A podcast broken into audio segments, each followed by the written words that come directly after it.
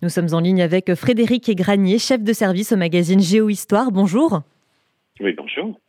Merci d'être avec nous. Alors, euh, Frédéric Granier, comment expliquer que la guerre euh, d'Algérie soit encore aujourd'hui aussi douloureuse et qu'on ait parfois toujours autant de mal à, en parler? Euh, Elle est douloureuse pour plein de raisons. D'ailleurs, c'est tellement douloureux à évoquer qu'on a longtemps parlé d'événements d'Algérie pour parler du conflit d'opérations de maintien de l'ordre, mais, mais pas de guerre. Alors c'est douloureux euh, surtout parce que l'Algérie c'était pas une colonie comme une autre. Elle faisait euh, pleinement partie du territoire français. Elle était, elle était constituée de départements. Hein, c'est un peu comme la Bretagne, la Corse. C'était vraiment un modèle unique dans l'histoire de la colonisation française. Et euh, faut rappeler que l'Algérie, bah, c'était, elle était française avant la Savoie. Donc c'est très dur à accepter, et encore aujourd'hui, bah, que la France, elle ait perdu un territoire qu'elle avait depuis 1830, qui était très vaste, hein, c'est 2,3 millions de kilomètres, c'est quatre ou cinq fois la France. Donc, en perdant l'Algérie, on a eu physiquement, symboliquement l'impression bah, que la France perdait une partie d'elle-même, aussi parce qu'elle était, elle était proche géographiquement. Hein, c'est pas comme euh, comme l'Indochine, par exemple. Donc, l'Algérie, c'était un symbole de la puissance française.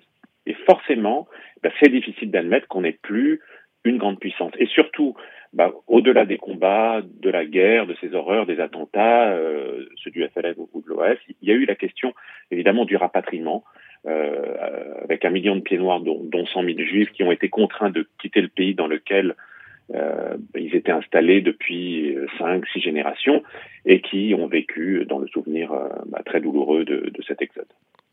Alors on peut le dire aujourd'hui, la guerre d'Algérie, c'était aussi finalement une guerre de l'image. On s'en rendait pas forcément compte à, l'époque. Comment est-ce que les deux camps ont utilisé la photographie pour finalement euh, prendre le monde à, témoin? Alors c'était difficile justement de, prendre le monde à témoin puisque euh, alors c'était une guerre d'image, mais c'était surtout une guerre sans image. C'est ça qui est paradoxal, c'est que euh, de 54 à 62, il était très très difficile d'évoquer et encore moins de montrer ce qui se passait en Algérie et dans les journaux, dans les magazines, euh, à la télé, à la radio, on censurait, mais surtout, euh, on, il y avait un phénomène d'autocensure parce qu'on savait qu'on allait de toute façon être interdit.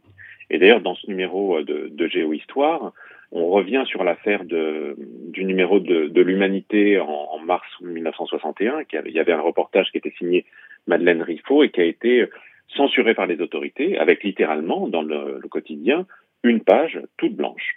Donc on voulait euh, taire le nombre de morts, taire la répression, euh, euh, cacher la pratique de la torture. Et donc les photos étaient rares et il y avait peu de photoreporters qui osaient euh, braver l'interdit. Et dans, dans ce numéro de Géohistoire, on a repris euh, toutes les photos euh, d'un photographe hollandais qui s'appelle Krin Takonis et qui était parvenu en 57 à, à, franchir la frontière entre la Tunisie et l'Algérie pour passer 15 jours avec les soldats du FLN. Mais bon, bah, quand il est, rentré, il a montré ses photos à, Magnum et, euh, et l'agence bah, l'a préféré euh, pas les publier bah, pour pas saturer d'ennui. Donc elles ont été publiées qu'en avril 62, trois mois avant l'indépendance. Et donc c'est vraiment symptomatique d'une guerre qu'il fallait pas raconter et surtout pas montrer. Alors le, magazine Géohistoire consacre, le, consacre le numéro de février-mars au 60e anniversaire des accords euh, d'Évian. Comment est-ce que vous avez retrouvé les photos qui figurent dans votre magazine et qui, je le rappelle, en kiosque jusqu'à mardi? Alors c'est vraiment la force de, de, Géo hein, d'avoir euh, d'avoir accès à un fonds iconographique qui est très riche et de pouvoir mettre en place euh, et en majesté ces, ces documents et ces photographies. Euh, on a énormément travaillé pour, pour ce numéro avec le CPAD qui, gère vraiment tout le fond d'images de, la défense française.